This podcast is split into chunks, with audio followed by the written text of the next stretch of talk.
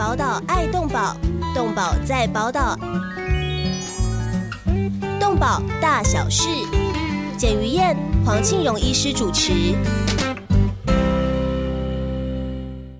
欢迎收听《动保大小事》，我是于燕，我是黄庆荣，大家平安，我们奥运成功顺利。哎，好棒！而且今天是最伟大的父亲节，祝全天底下的爸爸，哦还有动物的爸爸妈妈都快乐。动物的父爸爸妈妈快乐很重要，嗯像我就可以不必，因为我觉得当父亲是应该的，然后照顾小孩是应该的，太辛苦因为了。呃，我读读了一个那个呃，以又是是那个以前那个呃中研院的院长写的，他说，呃，当父亲哈是是为了是为了儿女努力，但是不要想说，呃，让儿女回报给你，你自己哈。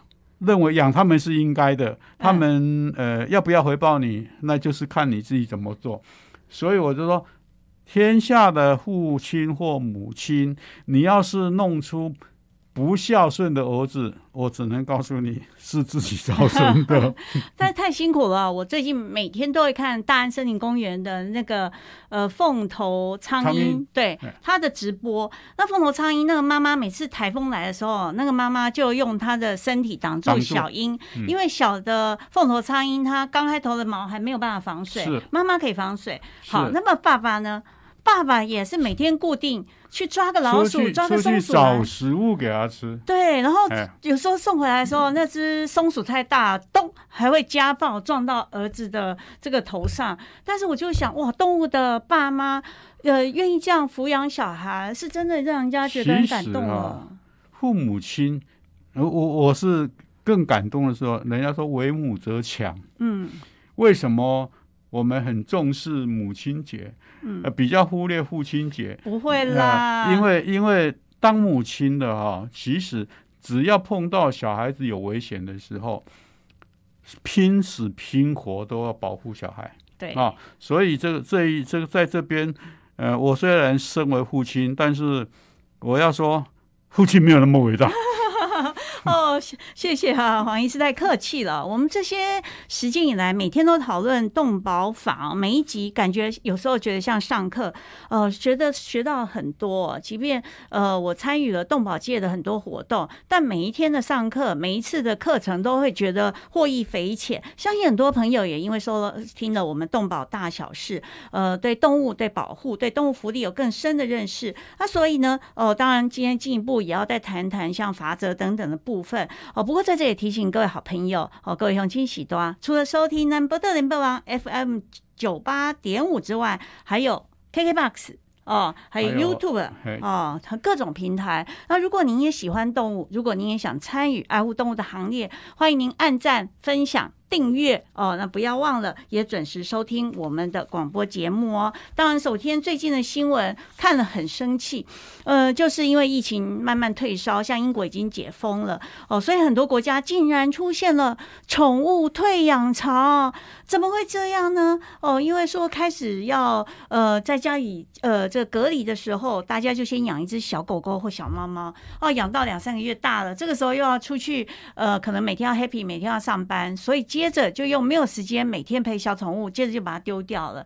呃，医师怎么看呢？这个让人家非常生气哦。这只四岁大的帕奇啊。哦，他月初都到呃被送到伦敦的猫狗狗猫之家。哦，那当然最近的这些收容动物的猫狗又增加了，而不知道台湾是不是慢慢也会有这种现象？其实哈，呃，我我们当时不是呃听听到说，在什么意大利啦，在英国啦，或者在法国什么之类的，呃，他们很重视动物福祉，嗯，所以呢，都会开放封城的时候，嗯，你可以带着狗去遛狗对，啊一个人带一只狗去遛狗。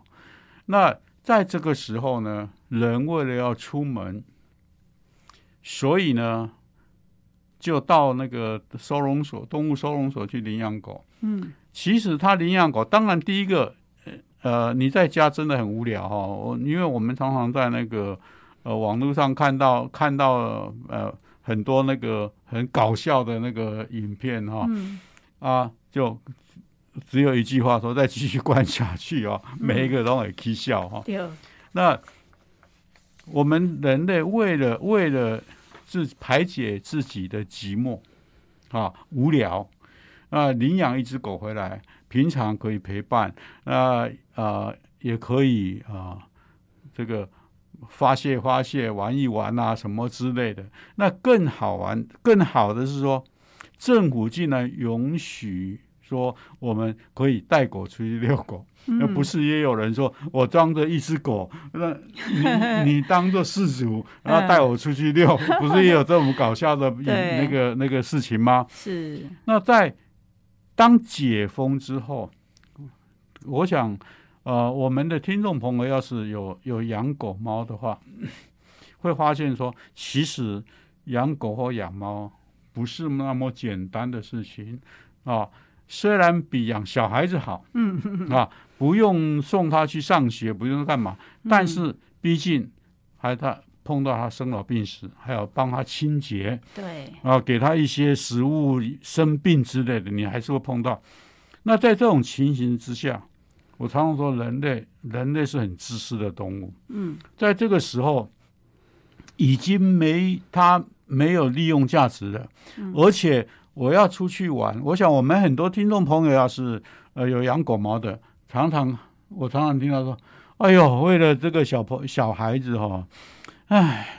我每年本来会出国玩的，现在都不出去了。是舍不得啊，因为怕他把他寄养到朋友家里，他为了照顾。他们，哈啊，放心不下。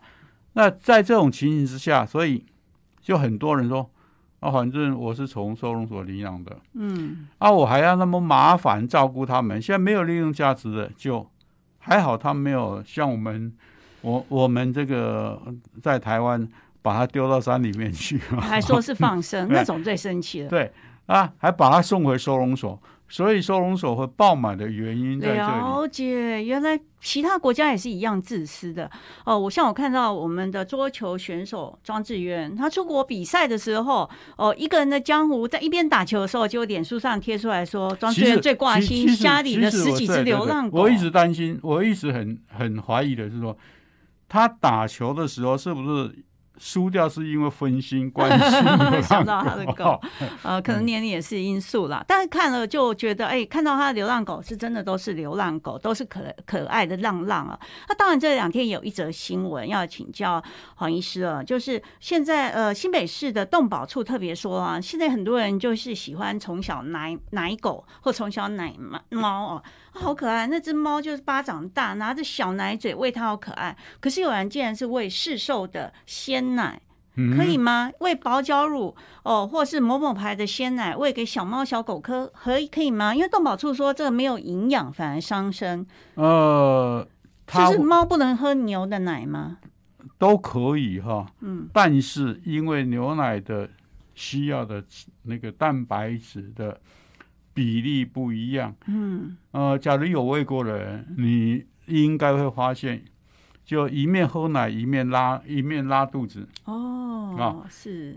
一个是一个是它的不都奶是四只奶脚的动物奶蛋白奶蛋白的需它的需要的含的成分不一样，浓度不一样。嗯。那第二个就是所谓的啊、呃乳糖不耐，乳糖不耐症、啊，各种不同动物它的乳糖的呃成分稍微有有一点不同，所以它本身需要的需要的乳糖分解酶是不太一样的。那在这种情形之下，我们都会建议我们有市售的啊、呃猫奶粉嗯或者是狗奶粉。嗯啊，因为它是依据猫狗那个呃乳乳狗乳猫的需要去配配的啊、那个成分比例，呃，只是很像会比较贵一点啊。了解。问题是你可以省掉很多的医药钱，对对哎我还有呃，你要是不小心喂一喂，今天看着它还在喝奶，明天早上起来挂了。哦，多舍不得。所以这一这个我我们呃就是要注意，我觉得很奇怪。当然，你假如说在野外的话，看到呃小狗、小猫，嗯我会建议你不要乱动。嗯，说不定它的母亲刚刚出去要找食物给它吃，就被你带回来带回来了。对带回来你又你又不会没有东西照顾它，对，然后呢，它妈嗯这个妈妈又狗妈妈或猫妈妈又找它找的半死，嗯然后结果又呃可能一个是你造造成你非常多的麻烦，或者是甚至甚至照顾不慎死掉嗯。啊、然后嗯、呃那个狗狗妈妈或猫妈妈，尤其是猫，它假如没有哺乳的话，对，一断奶没有哺乳，产入热，差不多一个多礼拜到十十五天左右又发情了，哦，然后就是拼命生。是是，啊、因此因此，假如他一直一直哺乳的话，嗯，他要到断奶之后一个一个礼拜或者或到半个月、才会再发情，情啊。了解，然后呢，也可以把那个小狗小猫照顾的很好，是，所以这点我们必在碰到的时候，我们要去注意哈、观察一阵子说，那是不是是不是呃狗狗妈妈或猫妈妈暂时出去？是，那第二个第二个就是说，我们觉觉得很好玩的，就是我常常认为，呃，我我们的呃事主都认为说啊，小狗小猫要从小养才会听才会听话，对啊，是不是这个样子呢？因为哦我小时候养过小小的鹦鹉，纯白鹦鹉，那好累哦。小时候那资源有限，要拿吸管慢慢的喂它，把那个东西搅弄碎的喂它对吃是。长大之后，它真的很亲近人，就所随时跟人在一起。所有野生动物，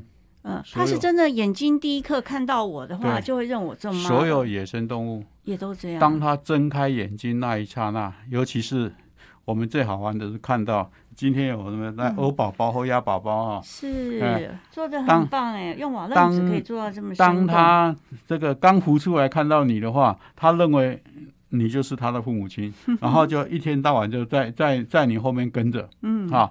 那不管是狗啦、猫啦，或者是其他的野老虎啦、狮子也都一样。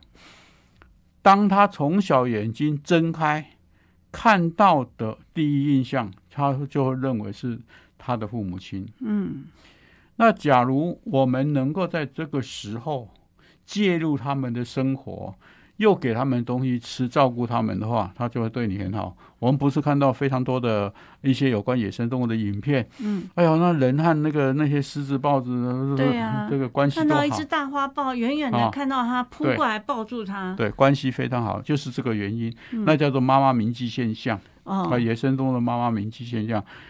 那问题是说，我们的狗和猫，我们常常会有一句话，叫做社会化不全嗯啊。所谓的社会化，就是说，他必须在他的成长过程，除了吃喝拉撒睡以外，他还要学习怎么样和周遭的事物打交道。嗯那呃，我我们不是常常听说这只狗会咬人，啊、呃，会乱抓东西，或者是看到别的狗就乱叫乱叫乱叫。那这种现象说，当你从小就带回家养，第一个他没有看到其他的狗和猫，他只看到人，嗯。然后第二个，我们又觉我们在养它的时候觉得，哎呦，好小啊，它它这个什么都原谅它，都容忍它。嗯。那狗和这些动物都一样啊，它会慢慢的得寸进尺，去尝试说，我要怎么样做才会对我最好。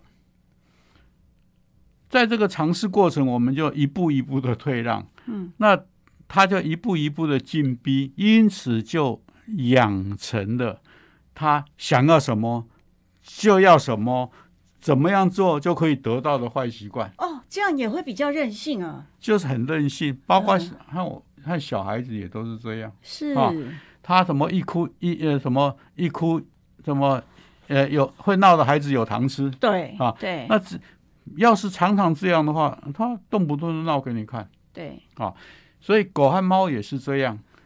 为什么说我们要它社会化？就是当他和他的父母亲、和他的兄弟姐妹、同窝的兄弟姐妹在一起的时候，啊，你就会发现说，啊，这种情形要怎么样做才能？大家互相和平相处。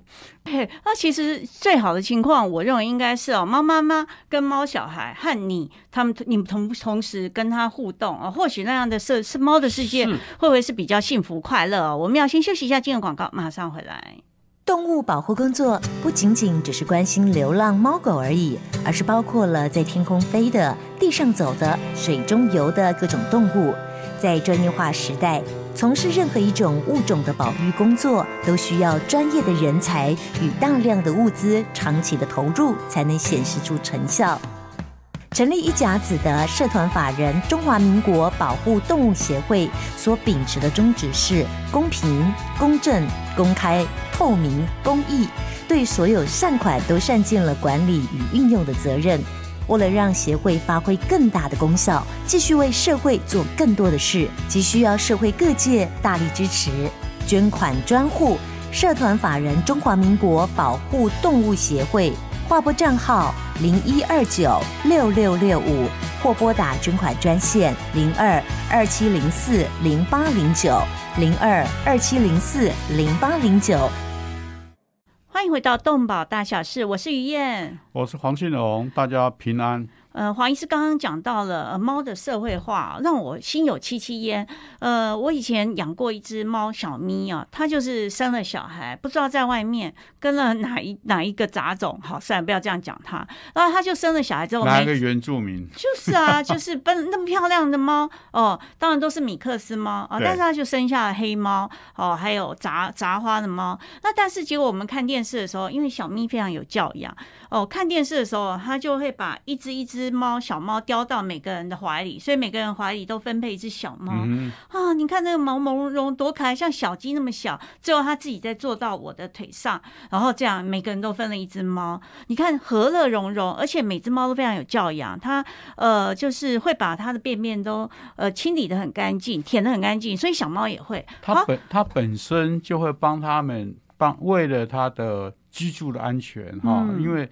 呃，大小便会有一个是，一个是小的时候哈，他又必须要用呃刺激，刺激他的肛门或者是或者是那个啊那个尿道啊，刺激之后它反射现象，嗯，它才会排尿或者是排便出来，是，然后在啊排出来之后。他就把它舔舔干净，对，这样舔到非常干净，你又看不到小猫这样的话，它就不会留任何味道，因为它怕。别的动物循着味道来伤害他的小孩。了解。好了，养了那么有教养的小咪母子群之后，后来我现在养的那只是流浪猫，是从中途之家，然后别人辗转已经快要被安乐死了，所以送来我这里，我就领养了。这只猫到很大的时候都不太会舔屁股，也不会舔身体。我就想说，你难道不会洗澡吗？但我要怎么示范给它自己舔身体呢？哦，但是他到了很大之后，才终于。自己知道上完厕所要舔干净，所以这个为什么会这个样子？这不是本能吗？应该是不用教啊，嗯，应该是不用。所以他卫生习惯不好，我应该怎么办？这是习惯的问题哈，应该是不用教他。他为了第一个，他收老的猫是很爱干净的哈，是他为了他的呃身体哪里不舒服，他就会舔哪里，嗯，然后啊，尤其是大便完之后。他会想办法把它肛门周围清掉。哦，那我在想，你那只猫一定没有，一定是一定是这个大便都很干净，没有不会不会留残渣，所以它就不用 不用擦屁股。为什么这样呢？是不是它没有妈妈教它，从小就失去妈妈的小猫啊？其事实上，我们观察是发现说，我们从生出来，然后一直到一个礼拜到十天左右张开眼睛之后。这一段期间是相当重要的，他认定他的妈妈，然后跟着妈妈学习，然后这一窝里面的兄弟姐妹互相学玩耍学习的最好时光，一直要到四个礼拜左右哈。这段期间，从你看从刚睁开眼睛就是一个一个礼拜到十天，然后开始到四个，就是什么一这一个月的时间是最好的黄金学习时期。比如说，我们要是把这个这个刚刚还在吃奶的带回家，嗯，他大小便或者是他要干嘛，我们都忍耐。那他的兄弟姐妹可不是这样哦，嗯啊，你要是欺负我，那我很简单啊，我反击啊。但是这个反击是非常非常好玩玩耍的反击。然后第二个，呃，你要是有注意哈、猫妈妈平常然后一堆小猫在那边，猫妈妈会把尾巴后面甩啊甩啊甩啊，然后 然后让小猫扑着玩。对，啊，扑着玩，然后那是教它怎么玩耍啊。那在我在我们之间，我们来看说，当小猫和小猫之间，小猫和妈妈之间怎么样学习以礼相待哈、那我们就叫做社会化行为。是像狗也是一样，你从小的时候，从小的时候要知道说怎么样和其他的狗玩耍。我我每年都去做那个呃呃宠物特定宠物业者的评评鉴和查核工作，我只看过在苗栗看过一家。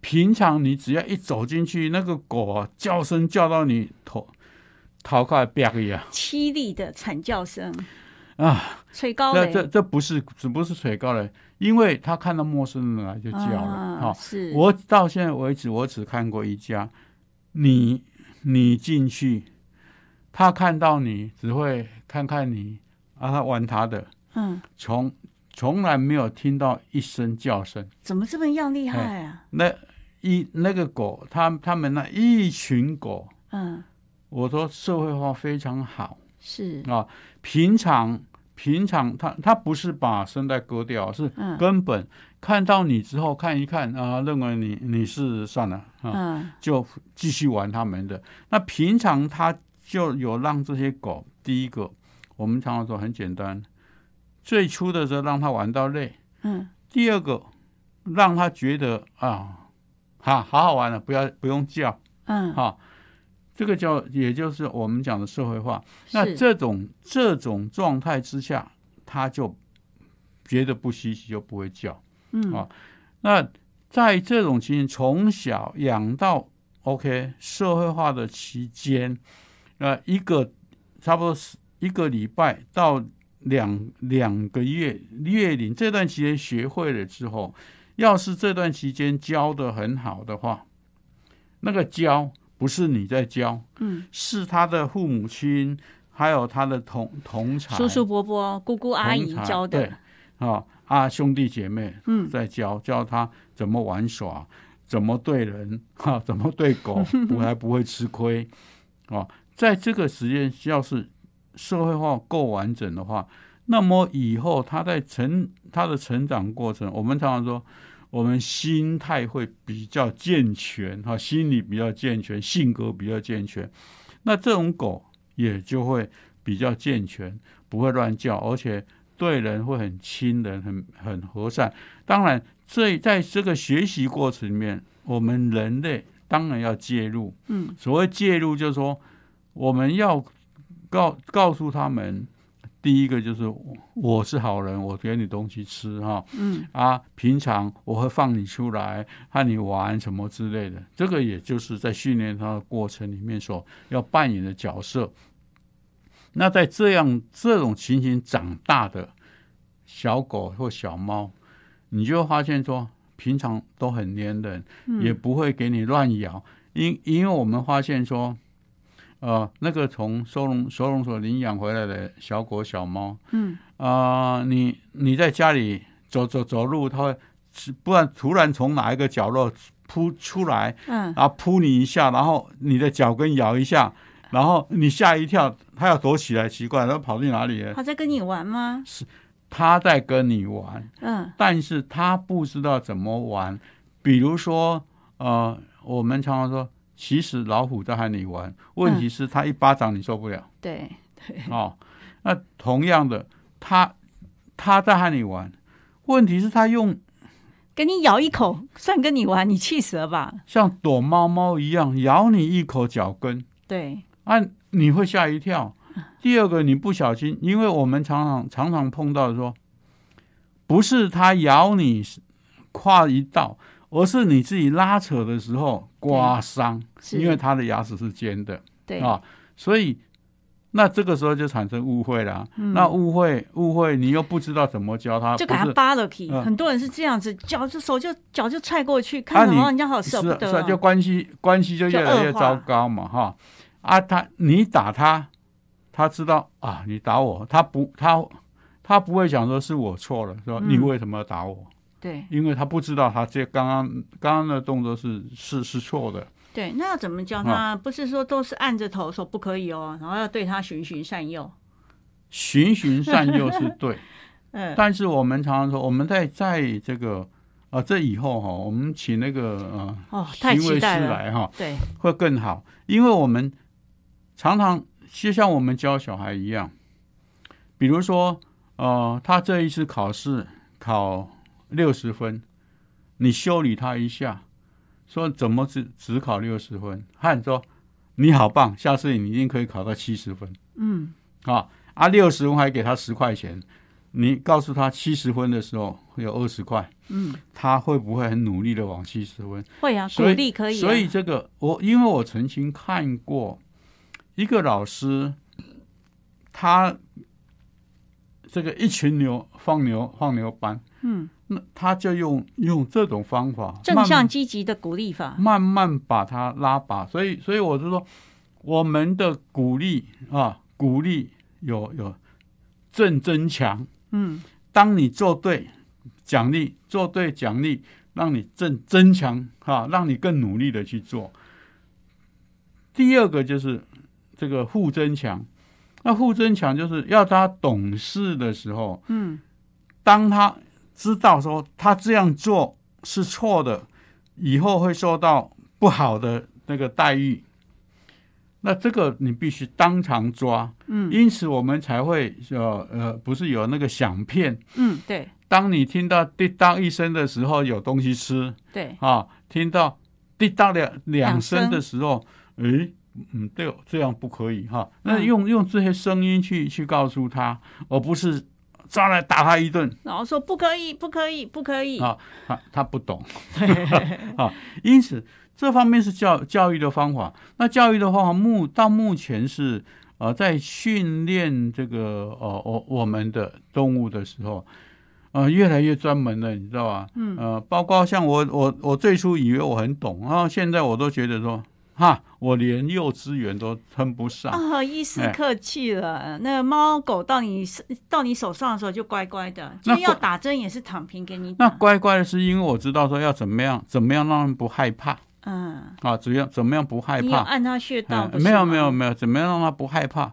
那这个是呃观察他的行为哈，所以这个部分，任何一个事主也好，嗯。或者是兽医师也好，说老实话都要学习哈，嗯。尤其现在分工越来越越越呃越细的时候，嗯、我们都真的都要好好学习。那。像有那个猫狗，如果医师刚刚提到立刻教育哦，比方他在这里乱大小便了，嗯，我可不可以隔五分钟之后才把它来叫他闻，说不行不行不行，他忘五分，钟不行他认为那是谁干的？哦，那所以立即的时间是要多久？第一个，第一个一发现的第一刹那，刚刚发现那个地方，他正在地方假他正在，大小便的时候，哦，要抓到现场啊现行犯才有用。第二个呢，第二个说，他要在哪里大小便，你要你要告诉他，嗯所谓告诉他是你要把他原来的那些，大小便的东西放到他该大小便的地方。嗯他通常说哦，那边有这个味道，好，我到那个地方去。嗯然后，尤其是当他去大小便对的时候，还有你要赶快准备东西给他，让他很高兴的去吃。哦是，哎，所以大丸就在旁边，立刻手上握了他喜欢吃的东西给他。啊，你你你你就是随时有准备好东西，哦，准备好东西，你随时抓到。所谓抓到是抓到要奖奖励他的东西，哦，就奖励他。对，但是处罚呢？可可以做什么处罚？就是有人说是点着猫的额头，这样或者怎么样？你只要讲不可以就好了，哦，我我以前有个朋友，他就是佛教，不可以，然后把他带到该该他每次他是。狗不乖的时候，他就在旁边念经，然后念说你不不不不不，就这样讲十分钟，哎，啊，可以啊，对狗弹琴，但是他说他的狗听得懂，可以啊，因因为因为我那个啊、是真的懂吗？还是就是他知道这个仪式，主人一旦把他开始念经，然后把他呃讲十分钟的时候，他就知道他做错了。十分钟是可以吗？第一个，你当时在讲讲他的时候，他就已大概知道，嗯，大概知道做什么事情 是，是不对的。嗯第二个呢，你这十分钟，你等于在限制他的行动，你知道啊，对，啊啊，他做这件事情，你要把我限制十分钟，嗯，下次我不干了。啊，是是这种，哦，所啊以与他说他的宗教无关吧，与佛经的功效。什么大悲咒什么无关吧？他呃，我这个朋友就一直认为说他认为是大悲咒。有，他认为有，他认为就有哈。啊，是。主要是这这种，我们在教育教育训练的时候，也就是常常用这种这种啊所谓的叫做啊负增负增强的方式，让这个动物觉得哦，我这样做，嗯。要检讨啊，哦，是。我有这个被限制的那个那种感觉。对，孺子可教也啊，宠物也是可以教的哦。只要我们掌握这种社会化的契机，还有中间的那个时机点哦，相信你家的猫狗应该也会很是很聪明的哦。对，我们先休息一下，见广告，马上回来。动物保护工作不仅仅只是关心流浪猫狗而已，而是包括了在天空飞的、地上走的、水中游的各种动物。在专业化时代，从事任何一种物种的保育工作，都需要专业的人才与大量的物资长期的投入，才能显示出成效。成立一甲子的社团法人中华民国保护动物协会所秉持的宗旨是公平、公正、公开、透明、公益，对所有善款都善尽了管理与运用的责任。为了让协会发挥更大的功效，继续为社会做更多的事，急需要社会各界大力支持。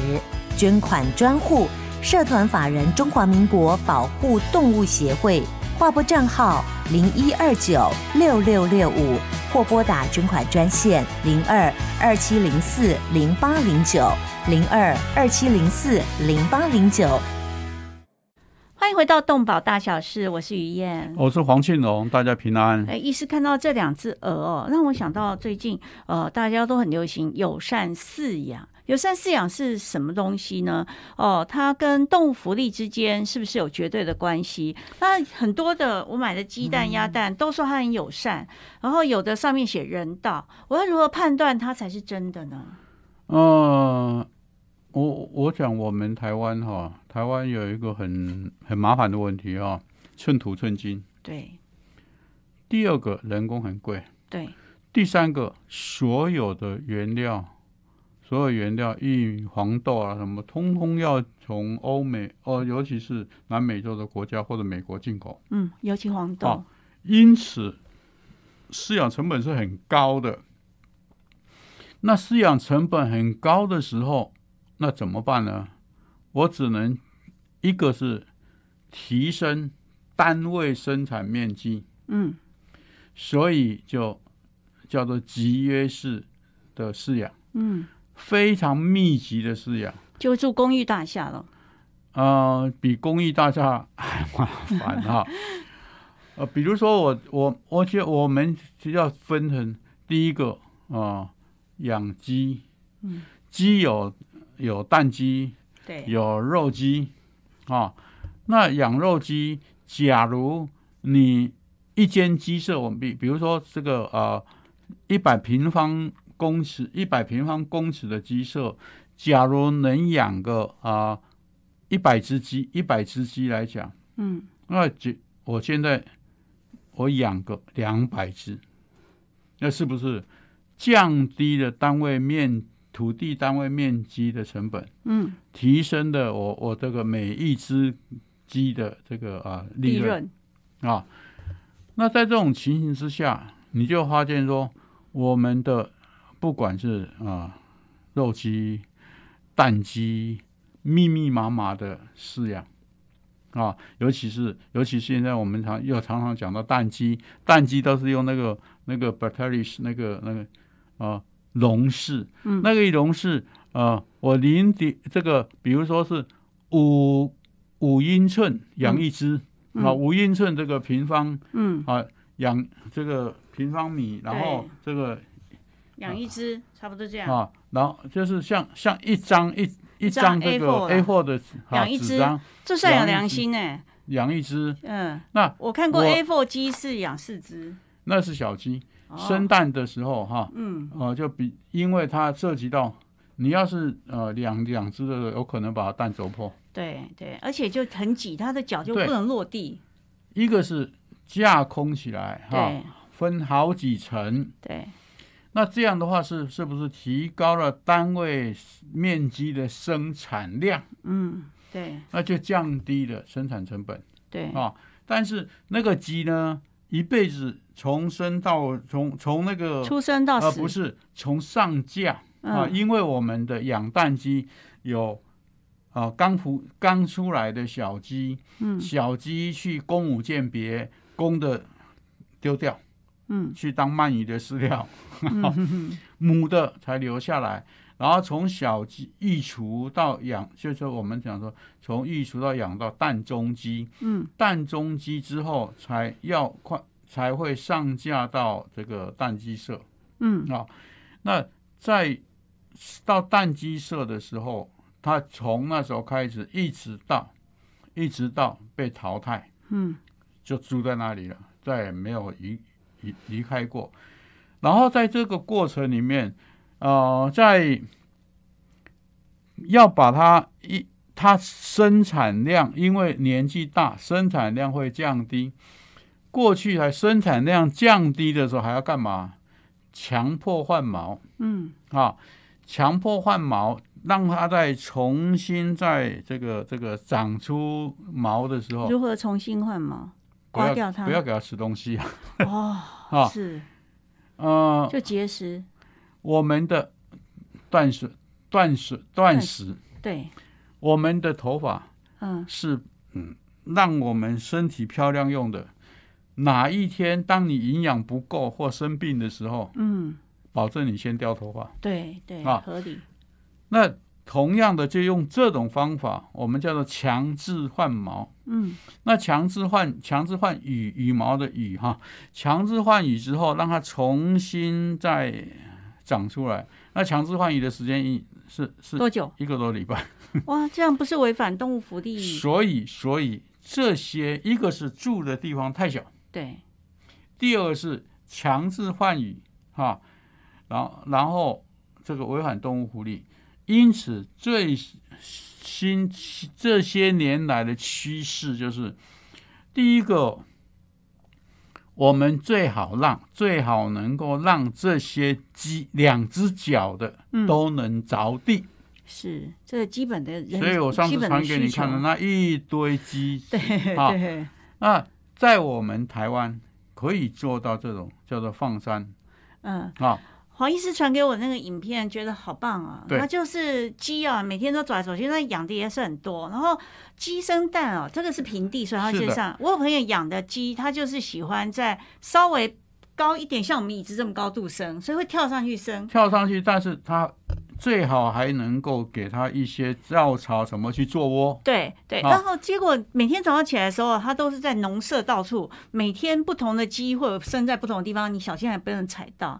哦，哦所以我看到黄医师那好漂亮，不同颜色的蛋下在那边我。小的时候是这样的哈，嗯那个柴火间，我们小的时候在乡下养鸡就是放饲，嗯啊放就是放养，让他反正晚上睡觉回家，白天就到附近的那个那个什么香蕉园呐、什么园去去吃东西，然后傍晚的时候咕，然后有喂喂个喂的食物给他吃，嗯晚上就在柴火间睡觉。嗯那生蛋的时候就在柴火间生蛋。嗯，啊，那种叫做真的叫做呃友善养殖 对对，啊。那他只近差没有听音乐而已，其他都过得很 happy。近几年来，我们在台湾已经有这种这种，甚至包括农业是呃那个那个呃畜产试验所，他们都有啊、做一些实验，说我们让这些让这些鸡在蛋鸡啊、嗯。平视之后，那也有模拟这个所谓的自然环境啊，在墙这个边边就做了很多的产蛋巢，对然后还放了很像像稻草一样东西做窝，对，让它进去进去这个这个啊生蛋嗯啊啊，旁边还有一个为了捡蛋方便。它生完蛋以后，那蛋自动会滑到产 那个产蛋那个蛋鸡蛋巢里跟面卡通演的一样啊。那我们的现在的所养那个蛋鸡的方法就是一格一格一格一格，因此因此这这几年我们已经有在制定说，以后你的蛋鸡笼要放宽一寸嗯，啊，让它能够比较容易啊转身。转身一下，问问题是问我常常说我是一个说务实的动保动保人士啊，我们要去思考，你放宽一寸，它所有只要是你制定法律，所以到现在为止只是一个 guideline，就是指那个指引而已哈、接着去参考的指引。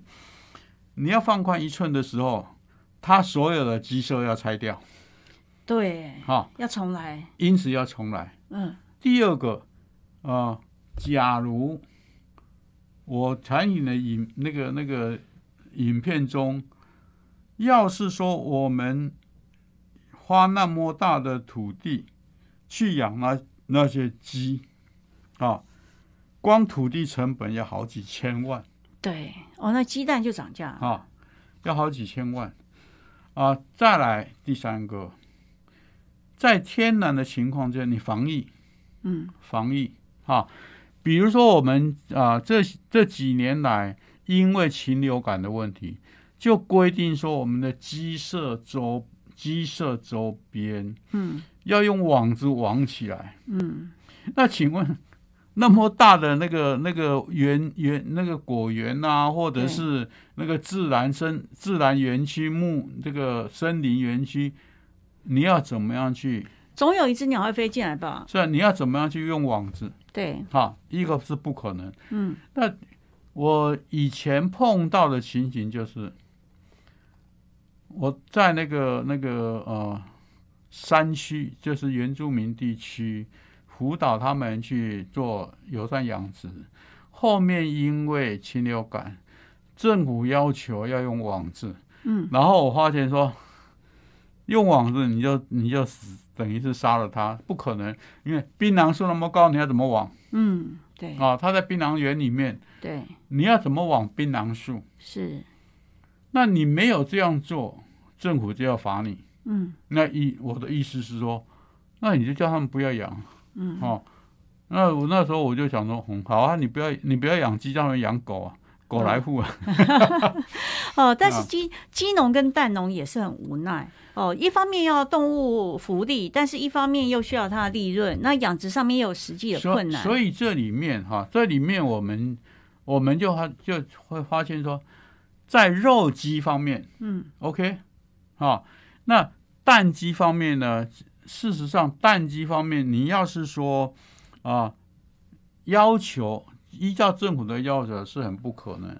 那我可以做的时候，我不用网子，但是我可以让它在就是在平视，在嗯园区里面，我可以让它生蛋那些。不过成本变得很高。嗯啊，对成本变得很高，所以我们现在呃，现在一颗鸡蛋大概是五块到六块左右那右，是呃有在超商没有放到冰箱的，大概可以五六块。就是五六你只要一。放冰箱，一进入冷链系统，就是九块钱以上。你到好事多去买，那真的是还不错的蛋哦，蛋黄也很大，那一颗都是十块、十二块。你吃一个蛋就就对这样就那你看一个便每个便当里面不是都有蛋？所所以所以就是说，我们会大大的提升嗯生产成本。对，那生产成本一个是转嫁到消费者身上，是第二个是蛋农它咬紧牙关吸收，但是咬紧牙关吸收，它会哪不知道哪一天生意没人做了，哪一天会倒店是哦。所以这个部分，这个部分就是说，我们我们真的要想办法。我我真的我是鼓励多鼓励去吃所谓这、呃、所谓的友善养殖的啊，鼓励友善养殖的这些生产品。对，但是，呃，我们很多的这个这个我们的人，目前他的生活水平对，还有待加强。对，哎对。啊，那这个部分，呃，我们真的我们当然就是不可能，呃，不可能有就是可有可能，我们政府多花一些钱补助他们就好啊了。对对，就是补助。嗯，鼓励友善养殖的呃这个补助金，是好是。那这样的话，我们呃大概还有可能说，一方面压低贩卖的价钱，对第二方面让这个这个生产者哈，让生产者呃能够得到一些补助。对，那等到我们的我们的人民生活国民所得提升到五万块的时候，绝对没有问题。是。那小问题哦，那到底鸡或鹅他们每天听音乐，它的蛋会比较好吗？因为我有朋友他是用真的很好的进口的谷类去养殖，哦后来他就实验给我说，那个蛋壳真的比较硬，蛋壳硬那是和和本身的营养养营养。对那至于说听乐听音乐听乐，我讲个笑话。以前在那个呃刚刚那个桃园机场哈，桃园机场要新建的时候，那附近就有有那个养肉鸡的哈。嗯每次呃飞机从东边东边向下来到西边，嗯然后那个鸡被飞机的声音吓到就啊，它从东往西，它也是从东往西，然后它起要要要起起飞的时候，从西往东，它也从西往东，哦，运动量很高，结果死掉很多，吓死了啊！所以说，其实听音乐，不管是对乳牛也好，是对肉猪也好，哈，对鸡、对肉鸡、对蛋鸡都是好事。是，包括对人都是好事。对对，所以哦，还是让呃让鸡友有一个友善的、安全的、快乐的好环境。环境对大家都是好事哦。今天非常谢谢您收听我们动保大小事，别忘了要继续下个礼拜同一时间锁定动保大小事。我们在 YouTube、在 KKBox 哦都可以听到我们的声音哦。拜拜，拜拜再见。